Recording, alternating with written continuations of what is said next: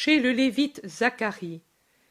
Il est dans une petite pièce, assis et pensif, la tête penchée sur une main. C'est le lévite Zacharie. Ne sois pas incertain, n'accueille pas les voix qui te troublent. Je suis la vérité et la vie. Regarde-moi, touche-moi. Le jeune homme a levé son visage aux premières paroles. Il a vu Jésus et a glissé à genoux. Il crie Pardonne-moi, Seigneur, j'ai péché, j'ai accueilli en moi le doute sur ta vérité. Plus que toi sont coupables ceux qui cherchent à séduire ton esprit. Ne cède pas à leur tentation. Je suis un corps vivant et réel. Sans le poids et la chaleur, la consistance et la force de ma main. Il lui prend l'avant-bras et le lève avec force en disant Lève-toi et marche dans les voies du Seigneur, hors du doute et de la peur, et tu seras heureux si tu sais persévérer jusqu'à la fin. Il bénit et disparaît. Le jeune homme, après un instant d'étourdissement émerveillé, se précipite hors de la pièce en criant Mère, père, j'ai vu le maître. Ce n'est pas vrai ce que disent les autres. Je n'étais pas fou.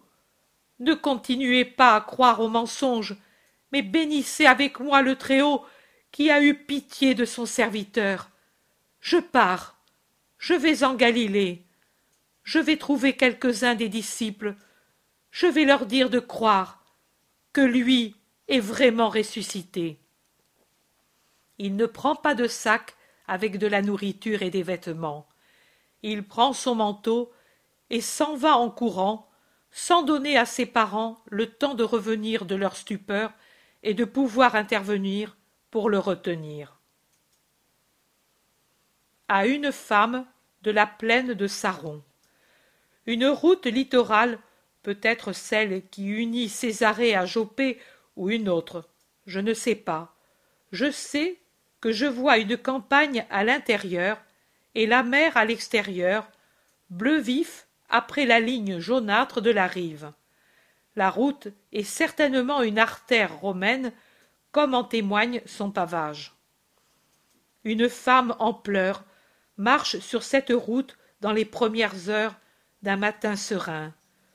L'aurore est née depuis peu. La femme doit être très fatiguée, car de temps en temps elle s'arrête pour s'asseoir sur une pierre miliaire ou sur la route. Puis elle se relève et avance comme si quelque chose hâtait sa marche, malgré une grande fatigue. Jésus, un voyageur couvert d'un manteau, se met à côté d'elle. La femme ne le regarde pas. Elle avance, absorbée dans sa douleur. Jésus lui demande pourquoi pleures-tu, femme? D'où viens-tu? Et où vas-tu ainsi toute seule? Je viens de Jérusalem et je retourne chez moi. C'est loin À mi-chemin, entre Jopé et Césarée.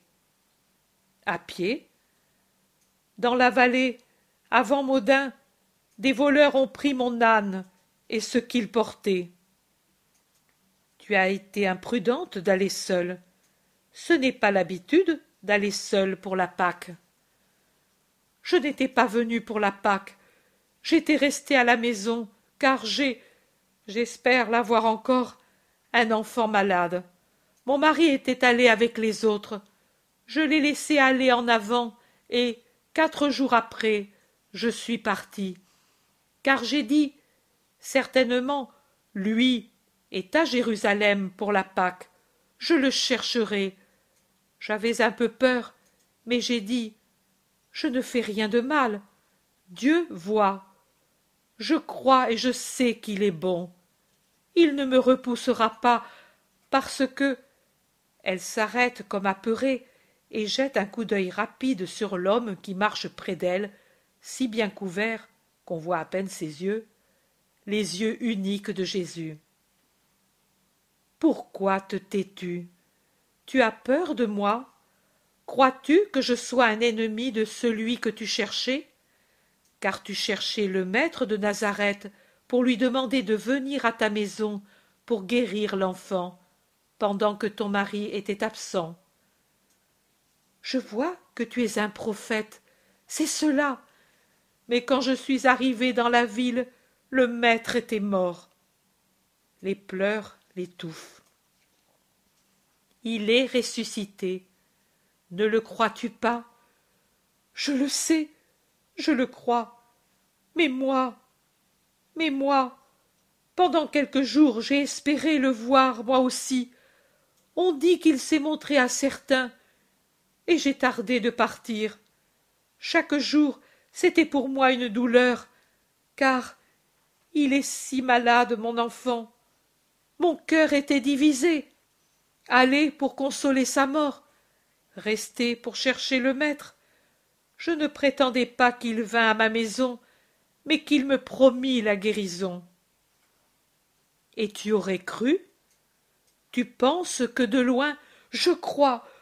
Oh, s'il m'avait dit Va en paix, ton fils guérira, je n'aurais pas douté, mais je ne le mérite pas, parce que. Elle pleure en pressant son voile sur sa bouche, comme pour s'empêcher de parler. Parce que ton mari est un des accusateurs et des bourreaux de Jésus-Christ. Mais Jésus-Christ est le Messie. Il est Dieu, et Dieu est juste, femme. Il ne punit pas un innocent, à cause d'un coupable. Il ne torture pas une mère parce que le père est pécheur. Jésus-Christ est la miséricorde vivante. Oh. Tu es peut-être un de ses apôtres.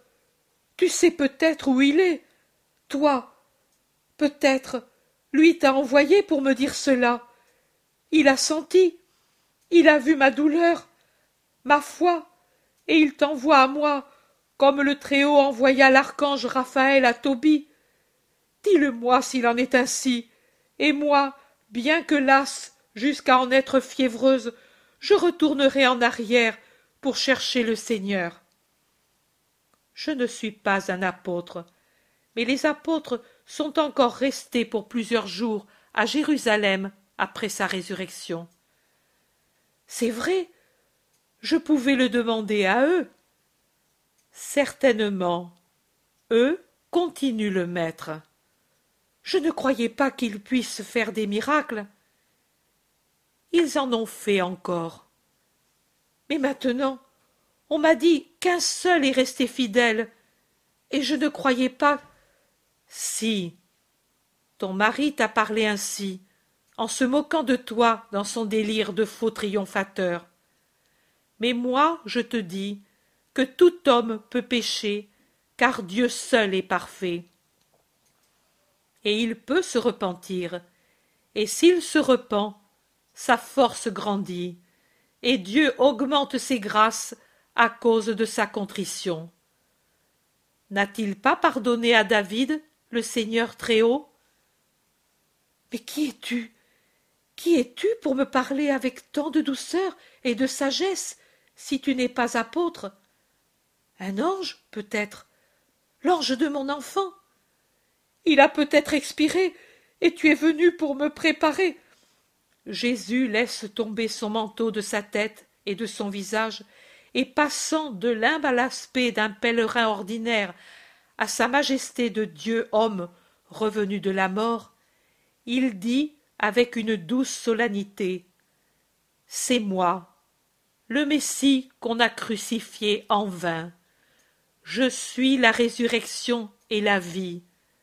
Va, ô femme, ton fils vit, car j'ai récompensé ta foi. Ton fils est guéri, car si le rabbi de Nazareth a fini sa mission, l'Emmanuel continue la sienne jusqu'à la fin des siècles pour tous ceux qui ont foi, espérance et charité au Dieu un et train, dont le Verbe incarné est une personne qui, à cause du divin amour, a quitté le ciel pour venir enseigner, souffrir et mourir pour donner la vie aux hommes.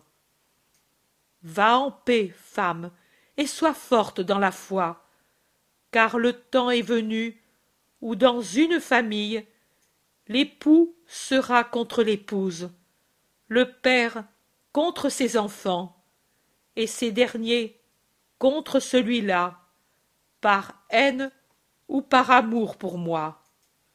Mais bienheureux ceux que la persécution n'arrachera pas à ma voix. Il la bénit et disparaît. À des bergers sur le grand Hermont. Un groupe de troupeaux et de bergers. Ils séjournent sur des pentes de magnifiques pâturages.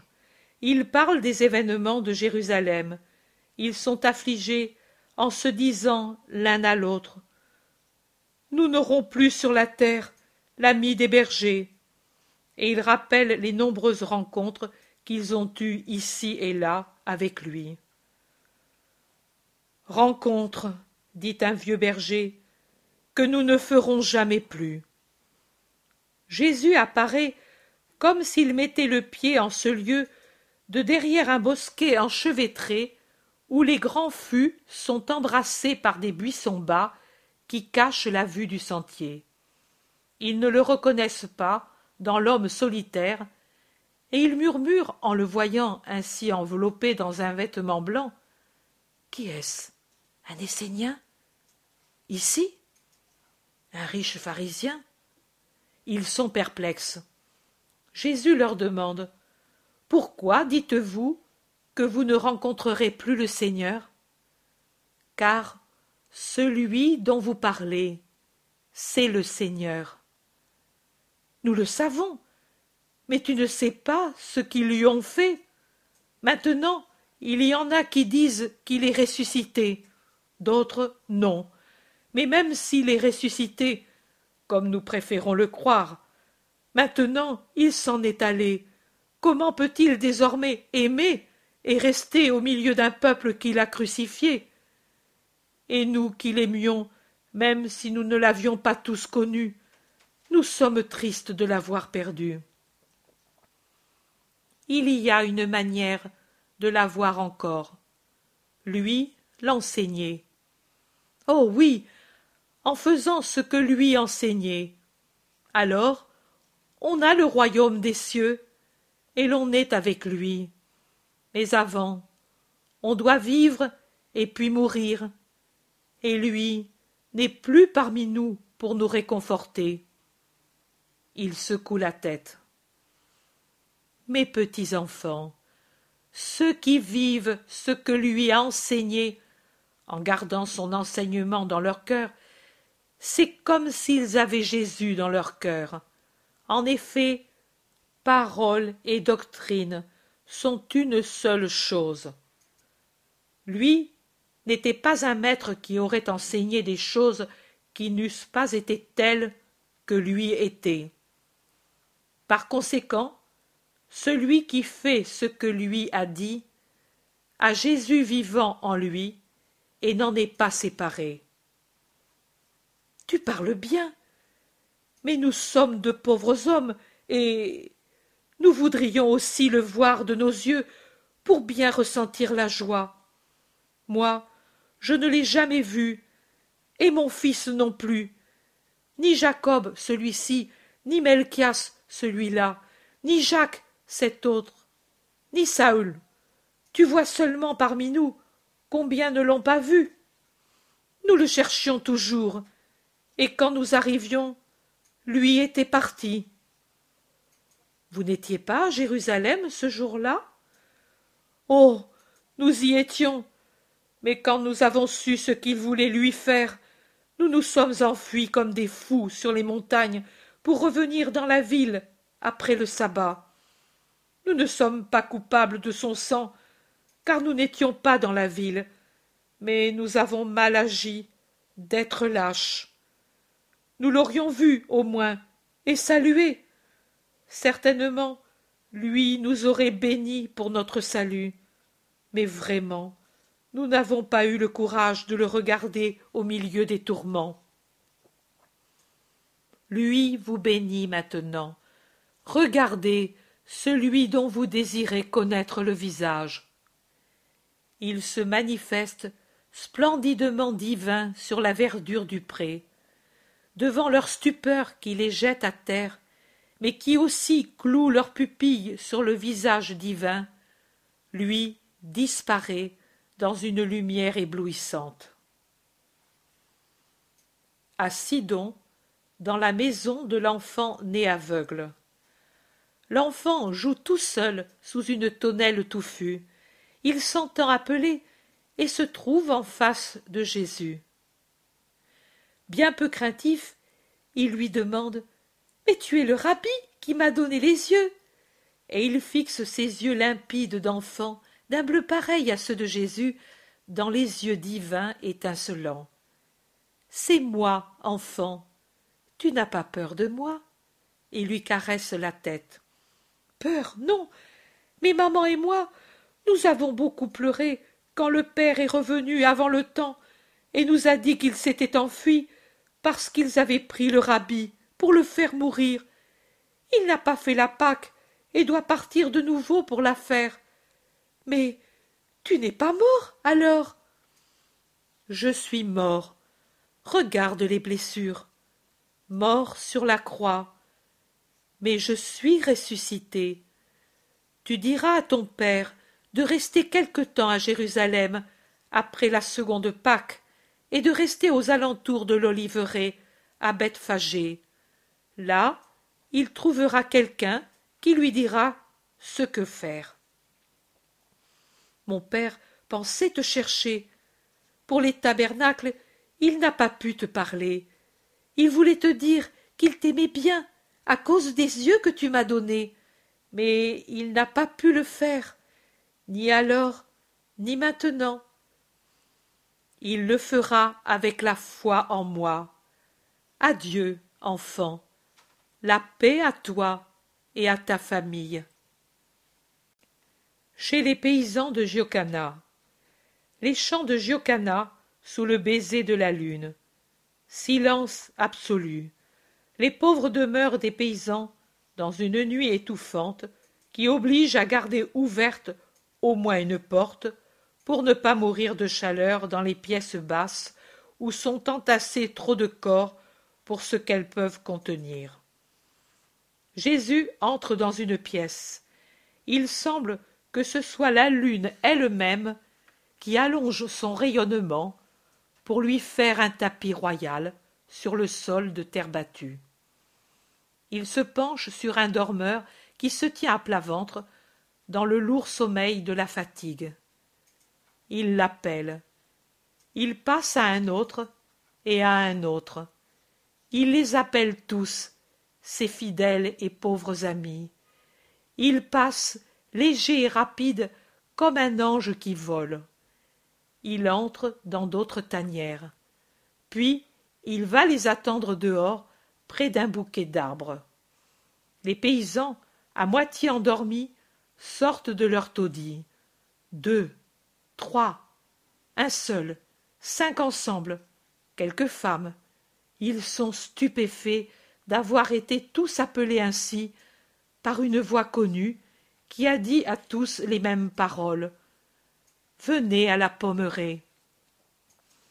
Ils y vont, les hommes en finissant d'enfiler leurs pauvres vêtements, et les femmes d'arranger leurs tresses, et il parle doucement. Il m'a semblé que c'était la voix de Jésus de Nazareth. Peut-être son esprit. Ils l'ont tué. L'avez-vous entendu dire? Moi, je ne puis le croire. Il était Dieu.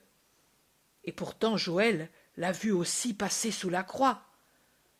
À moi, ils ont dit hier, pendant que j'attendais que le régisseur traite ses affaires, que les disciples sont passés par Jesraël et qu'ils ont dit qu'il était vraiment ressuscité. Tais-toi.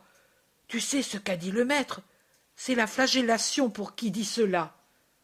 La mort peut-être. Mais ne serait-ce pas mieux, plutôt que de souffrir ainsi? Et maintenant, lui n'y est plus. Ils sont encore plus mauvais maintenant qu'ils ont réussi à le tuer.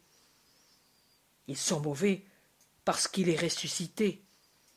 Il parle doucement, en allant vers le point qui leur a été indiqué.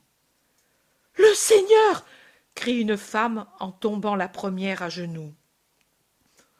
Son fantôme crient d'autres, et certains ont peur. C'est moi.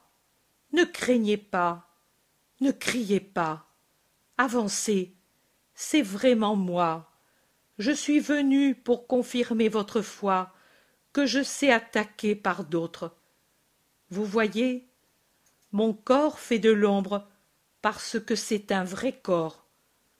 Vous ne rêvez pas, non, c'est bien ma vraie voix. Je suis le même Jésus qui rompait le pain avec vous et vous donnait son amour. Maintenant aussi, je vous donne mon amour.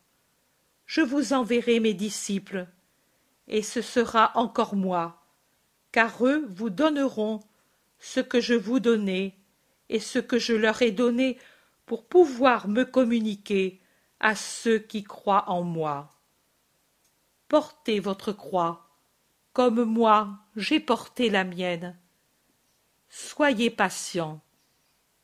Pardonnez. Ils vous diront comment je suis mort. Imitez-moi. Le chemin de la douleur est le chemin du ciel. Suivez-le avec paix et vous aurez mon royaume. Il n'y a pas d'autre chemin que celui de la résignation à la volonté de Dieu, de la générosité, de la charité envers tous. S'il y en avait eu un autre, je vous l'aurais indiqué. Moi, je suis passé par lui, car c'est le juste chemin. Soyez fidèles à la loi du Sinaï qui est immuable en ses dix commandements, et à ma doctrine. Il en viendra qui vous instruiront, pour que vous ne soyez pas abandonnés au menées des mauvais. Je vous bénis. Rappelez-vous toujours que je vous ai aimé et que je suis venu parmi vous avant et après ma glorification. En vérité, je vous dis que beaucoup auraient désiré me voir maintenant et ne me verront pas. Beaucoup de grands. Je me montre à ceux que j'aime et qui m'aiment. Un homme ose dire Alors, le royaume des cieux existe vraiment? Tu étais vraiment le Messie? Eux nous influencent. N'écoutez pas leurs paroles rappelez-vous les miennes, et accueillez celles de mes disciples que vous connaissez. Ce sont des paroles de vérité, et ceux qui les accueillent et les mettent en pratique, même s'ils sont serviteurs ou esclaves, seront des habitants et des cohéritiers de mon royaume. Il les bénit en ouvrant les bras et disparaît. Oh, moi, je ne crains plus rien, moi. Et moi non plus, tu as entendu? Pour nous aussi il y a une place. Il faut être bon, pardonner, patienter, savoir résister, chercher les disciples. Il est venu chez nous, pauvres serviteurs. Nous le dirons à ses apôtres. Si Jocana le savait, et Doras, il nous tuerait pour qu'on ne parle pas. Mais nous nous tairons, nous n'en parlerons qu'aux serviteurs du Seigneur. Miché, ne dois-tu pas aller avec cette charge à Séphoris? Pourquoi ne vas-tu pas à Nazareth pour en parler? À qui? À la mère, aux apôtres. Ils seront peut-être avec elle. Ils s'éloignent en parlant de leur projet sur les terres de Daniel, parent d'Elchias, à Bétheron. Elchias, le pharisien, est en train de discuter avec ses pareils pour savoir ce qu'il faut faire du saint-nédriste Simon qui, devenu fou le vendredi saint, parle et dit trop de choses. Les avis sont différents. Quelqu'un dit de l'isoler dans quelque endroit désert où ses cris ne pourraient être entendus, que par un serviteur très fidèle et partageant leurs idées. Un autre, plus bienveillant, a confiance qu'il s'agit d'un malaise passager et qu'il suffirait de le laisser où il est.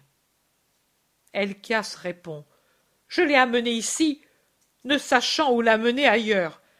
Mais vous savez que je doute beaucoup de mon parent Daniel.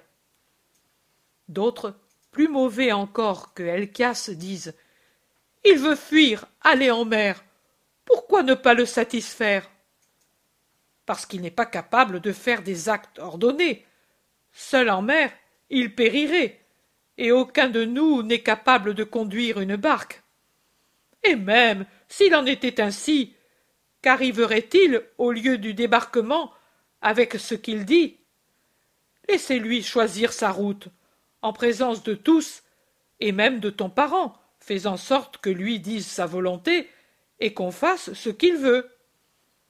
Cette proposition est approuvée, et Elchias, appelant un serviteur, ordonne qu'on amène Simon et qu'on appelle Daniel. Ils arrivent l'un et l'autre, et si Daniel a l'air d'un homme qui se sent mal à l'aise près de certaines gens, l'autre a vraiment l'air d'un fou. Écoute-nous, Simon. Tu dis que nous te gardons prisonnier parce que nous voulons te tuer. Vous devez, car tel est le commandement. Tu délires, Simon. Tais-toi et écoute. Où te semble-t-il que tu guérirais? En mer, en mer, au milieu de la mer, là où il n'y a pas de voie, où il n'y a pas de tombeau, car les tombeaux s'ouvrent et les morts en sortent, et ma mère dit Tais-toi, écoute, nous t'aimons comme notre chair. Veux-tu vraiment y aller? Bien sûr que je le veux, car ici les tombeaux s'ouvrent, et ma mère. Tu y iras, nous te conduirons à la mer, nous te donnerons une barque, et tu. Mais c'est un homicide, cela. Il est fou. Il ne peut aller seul, crie l'honnête Daniel. Dieu ne violente pas la volonté de l'homme. Pourrions-nous faire ce que Dieu ne fait pas? Mais il est fou. Il n'a plus de volonté. Il est plus dénué qu'un nouveau-né. Vous ne pouvez pas. Tais-toi. Tu es un agriculteur, rien d'autre. C'est nous qui savons. Demain nous partirons pour la mer. Sois content, Simon. Pour la mer, comprends-tu? Ah Je n'entendrai plus les voix de la terre, plus les voix. Ah Un long cri, un spasme d'agitation, ses yeux et ses oreilles se ferment, et un autre cri, celui de Daniel qui fuit terrorisé. Elchias crie. Mais qui est-ce? Qu'arrive-t-il? Arrêtez ce fou et ce sot Sommes-nous peut-être en train de perdre tous la tête? Mais celui qu'Elchias appelle le sot, c'est-à-dire son parent Daniel, après avoir couru quelques mètres, se prosterne sur le sol, pendant que l'autre de son côté écume là où il est, dans une convulsion effrayante, et crie, crie. Faites-le taire Il n'est pas mort, et il crie, il crie il crie plus que ma mère, plus que mon père, plus qu'il ne le faisait sur le Golgotha. Là, là, vous ne voyez pas, là? Il montre l'endroit où est Daniel tranquille, souriant, le visage levé après avoir été le visage au sol. Elchias le rejoint et le secoue rudement, furieux, sans s'occuper de Simon qui se roule par terre et écume et pousse des cris de bête au milieu du cercle terrifié des autres. Elchias apostrophe Daniel. Visionnaire fainéant, veux-tu me dire ce que tu fais? Laisse-moi. Maintenant je te connais, et je m'éloigne de toi. J'ai vu, bienveillant pour moi, terrible pour vous, celui que vous voulez me faire croire mort. Je m'en vais plus que l'argent et n'importe quelle richesse, je protège mon âme. Adieu, maudit, et si tu peux, fais en sorte de mériter le pardon de Dieu. Mais où vas-tu? Où? Moi je ne veux pas. As-tu le droit de me garder prisonnier? Qui te l'a donné? Je t'abandonne ce que tu aimes, et je suis ce que j'aime. Adieu. Il lui tourne le dos rapidement, comme tiré par une force surhumaine, et descend la pente verte des oliviers et des vergers. Elchias, et pas lui seul, est livide. La colère les étrangle tous. Menace de se venger sur son parent, sur tous ceux qui, avec leur frénésie, dit-il, affirment que le Galiléen est vivant. Il veut parler, il veut agir. Quelqu'un, je ne sais pas qui c'est, dit Nous agirons, nous agirons, mais nous ne pourrons pas fermer toutes les bouches et les pupilles de ceux qui parlent par ce qu'ils voient. Nous sommes vaincus. Notre crime nous accable. Maintenant arrive l'expiation. Et il se bat la poitrine, pris d'une angoisse qui le rend semblable à quelqu'un qui monte les marches d'un échafaud. La vengeance de Yahvé, dit-il encore, et c'est toute la terreur millénaire d'Israël qui affleure dans sa voix. Pendant ce temps, blessé, écumant, effrayant, Simon fait entendre des cris de damnés. Parricide, m'a-t-il dit, faites-le taire, taire, parricide. La même parole que ma mère. Les morts ont donc tous les mêmes paroles À une femme de Galilée. La lune, près de se coucher, va cacher son arc encore mince de lune nouvelle derrière la bosse d'une montagne. Sa clarté est donc très relative, et dans peu de temps, elle ne dominera plus la vaste campagne. Et pourtant, il y a un voyageur sur le chemin solitaire, un petit chemin, un sentier au milieu des champs, plutôt qu'autre chose. Il marche, en tenant suspendu par un anneau une lanterne rudimentaire qui, vieille comme le monde, je crois, sert généralement aux charretiers pour s'éclairer la nuit. Celle-ci, car le verre n'est pas une chose commune, je crois même que c'était une chose tout à fait inconnue, car il ne m'est jamais arrivé d'en voir dans aucune maison, ni comme verre à boire, ni comme vase, ni comme abri aux fenêtres. La lanterne a donc, pour abriter la flamme, quelque chose qui peut être aussi bien du mica que du parchemin la lumière en filtre si faible qu'elle peut tout juste servir et éclairer un petit espace autour de la lanterne. Pourtant, comme la lune se cache entièrement, la lumière du pauvre fanal paraît plus vigoureuse et met une clarté vacillante dans l'obscurité de la campagne. Le voyageur marche sans s'arrêter. Le ciel a un commencement d'aube à l'extrémité de l'horizon mais si faible pour le moment qu'elle n'éclaire rien, et le pauvre Lumignon sert encore. Près d'un petit pont attend ou se repose un autre voyageur tout enveloppé dans son manteau. Celui du fanal, qui se dirige vers ce pont, s'arrête hésitant. Il se demande s'il doit passer par là ou revenir en arrière, où le lit d'un petit torrent a de larges pierres qui peuvent servir à passer à travers le peu d'eau du fond. Celui qui est assis sur la rive rustique, faite d'un tronc d'arbre qui a encore son écorce blanche verte, lève la tête pour observer celui qui s'est arrêté. Il se lève et dit Ne me crains pas. Avance. Je suis un bon compagnon, pas un voleur. C'est Jésus, je le reconnais à sa voix plutôt qu'à son aspect qui est voilé par le crépuscule profond que la lumière n'arrive pas à rompre jusqu'à l'endroit où est Jésus. Mais la personne arrêtée hésite encore. Viens, femme, ne crains pas. Nous irons ensemble pendant un bout de chemin, et ce sera bien pour toi. La femme, je sais maintenant que c'est une femme, avance vaincue par la douceur de la voix ou par une force secrète, et elle hoche la tête en avançant et en murmurant. Il y a plus de bien pour moi. Maintenant, ils avancent côte à côte par le chemin assez large pour permettre le passage de deux piétons.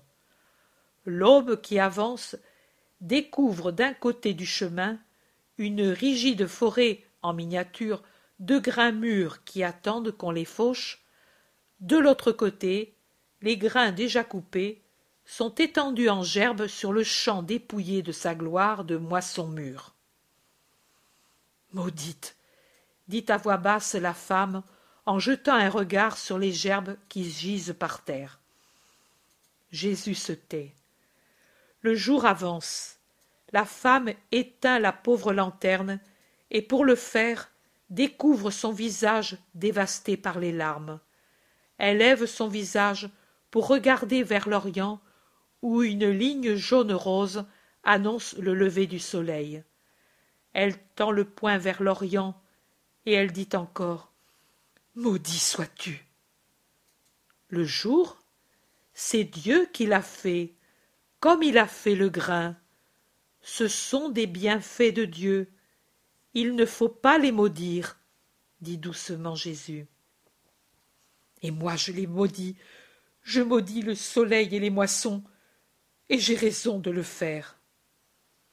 N'ont-ils pas été bons pour toi pendant tant d'années? Le premier n'a-t-il pas fait mûrir pour toi le pain quotidien, le raisin qui se change en vin, les légumes et les fruits du jardin? Et le soleil n'a-t-il pas fait croître les pâturages pour nourrir les brebis et les agneaux, dont le lait et la viande t'ont nourri, et avec la toison desquels tu as tissé tes vêtements Et le grain n'a-t-il pas donné le pain pour toi, pour tes enfants, pour ton père et pour ta mère, pour ton époux? Elle éclate en sanglots et pousse un cri. Je n'ai plus d'époux. Eux l'ont tué. Il était allé travailler, car nous avons sept enfants, et le peu que nous avions à nous ne suffisait pas pour nourrir dix personnes. Hier soir, il est venu en disant Je suis là et tout drôle, et il s'est jeté sur le lit, brûlant de fièvre. Sa mère et moi, nous l'avons secouru comme nous pouvions, pensant appeler aujourd'hui le médecin de la ville. Mais il est mort après le chant du coq. Le soleil l'a tué. Je vais à la ville, oui, pour prendre ce qu'il faut. En revenant, je penserai à prévenir ses frères. J'ai laissé sa mère pour veiller son fils et mes enfants, et je suis parti pour ce qu'il faut faire. Et je ne dois pas maudire le soleil brûlant et le grain Retenue comme elle l'était d'abord, de sorte que je n'aurais pas pensé que c'était une femme, et surtout une femme affligée, Maintenant, sa douleur a rompu les digues, et elle déborde avec force. Elle dit tout ce qu'elle n'a pas dit dans sa maison, pour ne pas éveiller ses enfants qui dorment dans la pièce voisine. Tout ce qui lui pesait tellement sur le cœur que cela lui donnait l'impression qu'il allait éclater. Souvenir d'amour, peur de l'avenir, douleur de veuve, passent confusément comme des débris arrachés à la rive sur l'eau gonflée d'un fleuve en crue. Jésus la laisse parler, car Jésus sait compatir à la douleur. Il la laisse s'épancher pour que la créature en soit soulagée, et que la fatigue même qui succède au débordement de la douleur la rende capable d'écouter celui qui la console. Alors il lui dit doucement à naïm et à nazareth et dans les villages situés entre les deux il y a des disciples du rabbi de nazareth.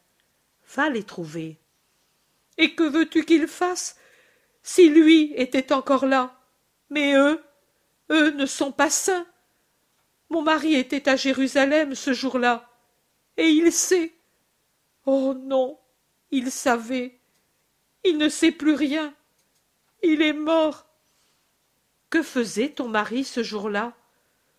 Quand la clameur de la rue le réveilla, il courut sur la terrasse de la maison où il était avec ses frères, et il vit passer le rabbi que l'on conduisait au prétoire, et avec les autres Galiléens, il le suivit jusqu'à ce qu'il fût mort. On lui jeta des pierres, à lui et aux autres, quand on découvrit qu'il était Galiléen, là-haut sur la montagne, et on les repoussa plus bas. Mais ils furent là, jusqu'à ce que tout fût accompli. Puis ils s'éloignèrent. Et maintenant, lui est mort. Oh. Si au moins je savais qu'à cause de sa pitié pour le rabbi, il est en paix. Jésus ne répond pas à ce désir, mais il dit Alors il aura vu qu'il y avait des disciples sur le Golgotha. Peut-être que tous les Galiléens furent comme ton mari. Oh non. Beaucoup, et même de Nazareth l'injurièrent. On le sait. Quelle honte. Et alors, si beaucoup de gens, même à Nazareth, n'ont pas eu l'amour pour leur Jésus, et que pourtant lui leur a pardonné, et que beaucoup se sanctifieront dans l'avenir, pourquoi veux-tu juger de la même manière les disciples du Christ? Veux-tu être, toi, plus sévère que Dieu? Dieu accorde beaucoup à celui qui pardonne. Il n'est plus là, le bon rabbi, il n'y est plus, et mon mari est mort. Jésus dit Le rabbi a donné à ses disciples le pouvoir de faire ce que lui faisait. Je veux le croire, mais il n'y avait que lui pour vaincre la mort, lui seulement. Et ne lit-on pas qu'Élie rendit l'esprit au fils de la veuve de Sarepta? En vérité, je te dis qu'Élie était un grand prophète, mais que les serviteurs du Sauveur qui est mort et ressuscité parce qu'il était le Fils du vrai Dieu incarné pour racheter les hommes, ont un pouvoir encore plus grand, parce que lui, sur la croix, leur a pardonné leurs péchés, à eux d'abord. Connaissant par sa divine sagesse la véritable douleur de leurs esprits contrits, il les a sanctifiés après sa résurrection par un nouveau pardon, et leur a infusé l'Esprit Saint pour qu'ils puissent me représenter dignement, à la fois par la parole et les actions, afin que le monde ne reste pas désolé après mon départ. La femme recule vivement, stupéfaite. Elle rejette son voile en arrière pour bien voir son compagnon. Elle ne le reconnaît pas pourtant. Elle croit avoir mal compris. Pourtant, elle n'ose plus parler. As-tu peur de moi? Tu m'as cru d'abord un voleur prêt à te prendre l'argent que tu as dans ton sein destiné à acheter ce qui est nécessaire pour la sépulture. Et tu as eu peur. Maintenant, tu as peur de savoir que je suis Jésus? Et Jésus n'est-il pas celui qui donne et ne prend pas? Celui qui sauve et ne ruine pas Reviens en arrière, femme, je suis la résurrection et la vie. Ils ne sont pas nécessaires le linceul et les aromates pour celui qui n'est pas mort, qui n'est plus mort, car je suis celui qui vainc la mort et récompense celui qui a foi. Va, va à ta maison, ton mari est vivant. Aucune foi en moi ne reste sans récompense. Il fait le geste de la bénir et de s'en aller. La femme sort de sa pétrification.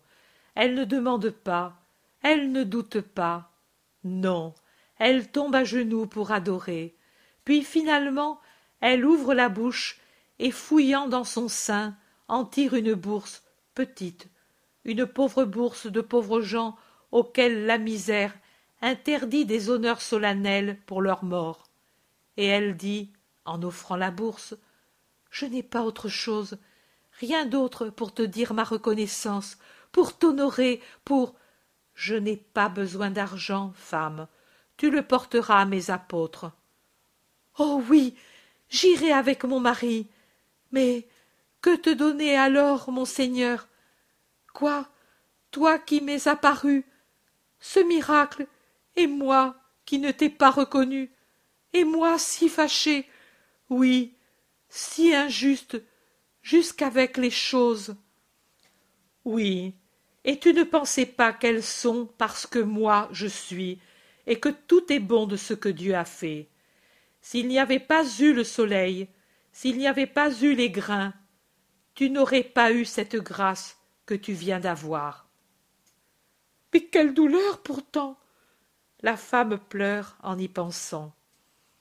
Jésus sourit et lui montre ses mains en disant Ceci est une minime partie de ma douleur, et je l'ai consumée tout entière, sans me plaindre, pour votre bien. La femme se baisse jusqu'au sol pour reconnaître. C'est vrai. Pardonne ma plainte. Jésus disparaît dans sa lumière, et quand elle lève le visage, elle se voit seule. Elle se lève, regarde autour d'elle. Rien ne peut gêner sa vue, car maintenant c'est plein jour, et il n'y a que des champs de moisson tout autour. La femme se dit à elle-même Et pourtant, je n'ai pas rêvé. Le démon peut-être la tente pour la faire douter, car elle a un instant d'incertitude pendant qu'elle soupèse la bourse dans ses mains.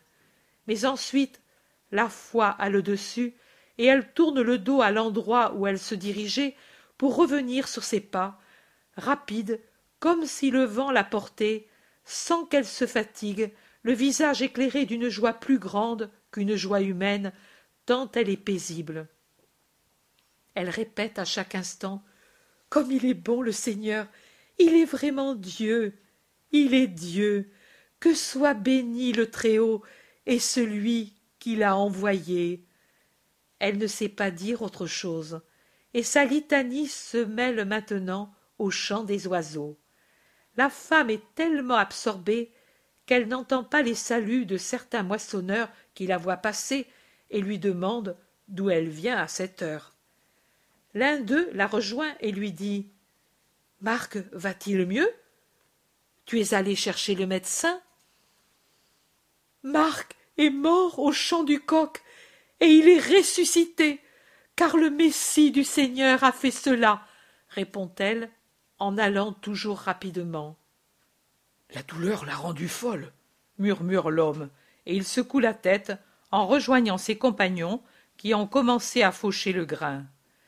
Les champs se peuplent de plus en plus, mais la curiosité triomphe chez beaucoup qui se décident à suivre la femme qui accélère toujours plus sa marche.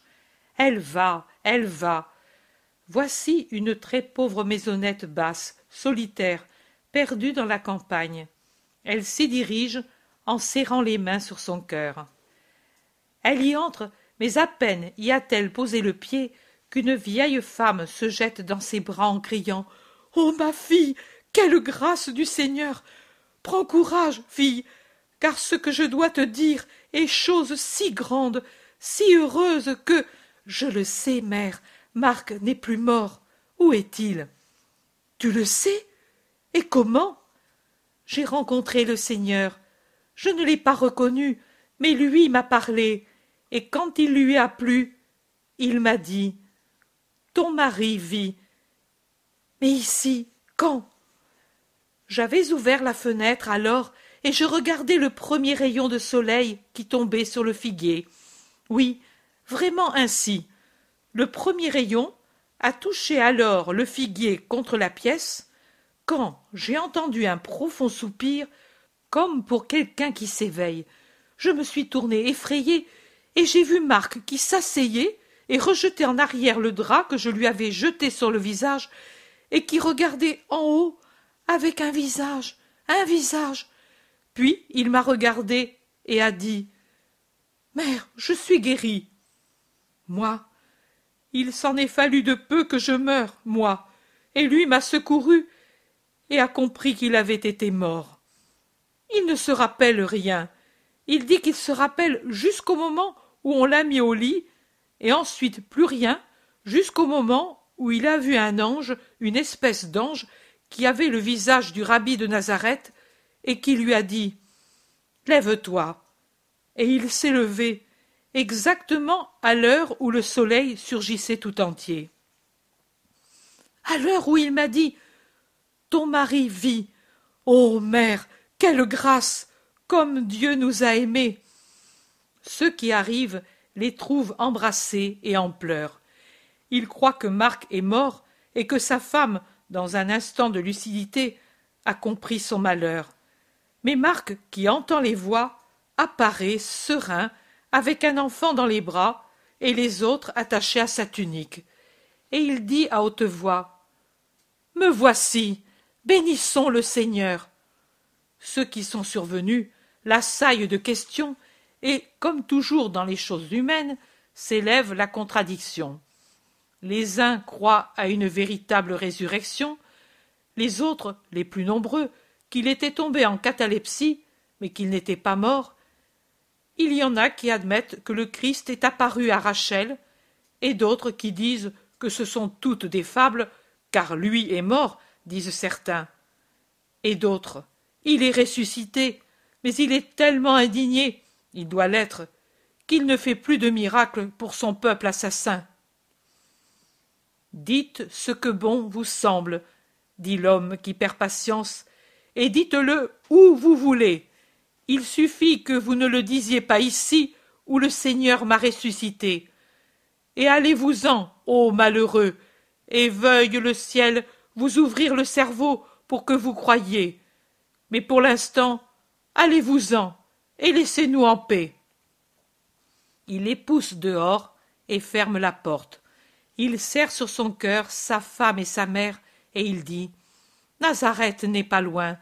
J'y vais proclamer le miracle. C'est ce que veut le Seigneur, Marc. Nous porterons cet argent à ses disciples. Allons bénir le Seigneur. Comme nous sommes. Nous sommes pauvres, mais lui aussi l'était, et ses apôtres ne nous mépriseront pas. Elle se met à lasser les sandalettes aux enfants pendant que la mère jette quelques provisions dans un sac, ferme portes et fenêtres, et que Marc va faire je ne sais quoi. Ils sortent quand ils sont prêts et marchent rapidement, les plus petits dans les bras, les autres joyeux et un peu stupéfaits tout autour. Vers l'est, vers Nazareth, on le comprend. Cet endroit est peut-être encore dans la plaine d'Esdrelon, mais en un point différent de celui des domaines de Giocana.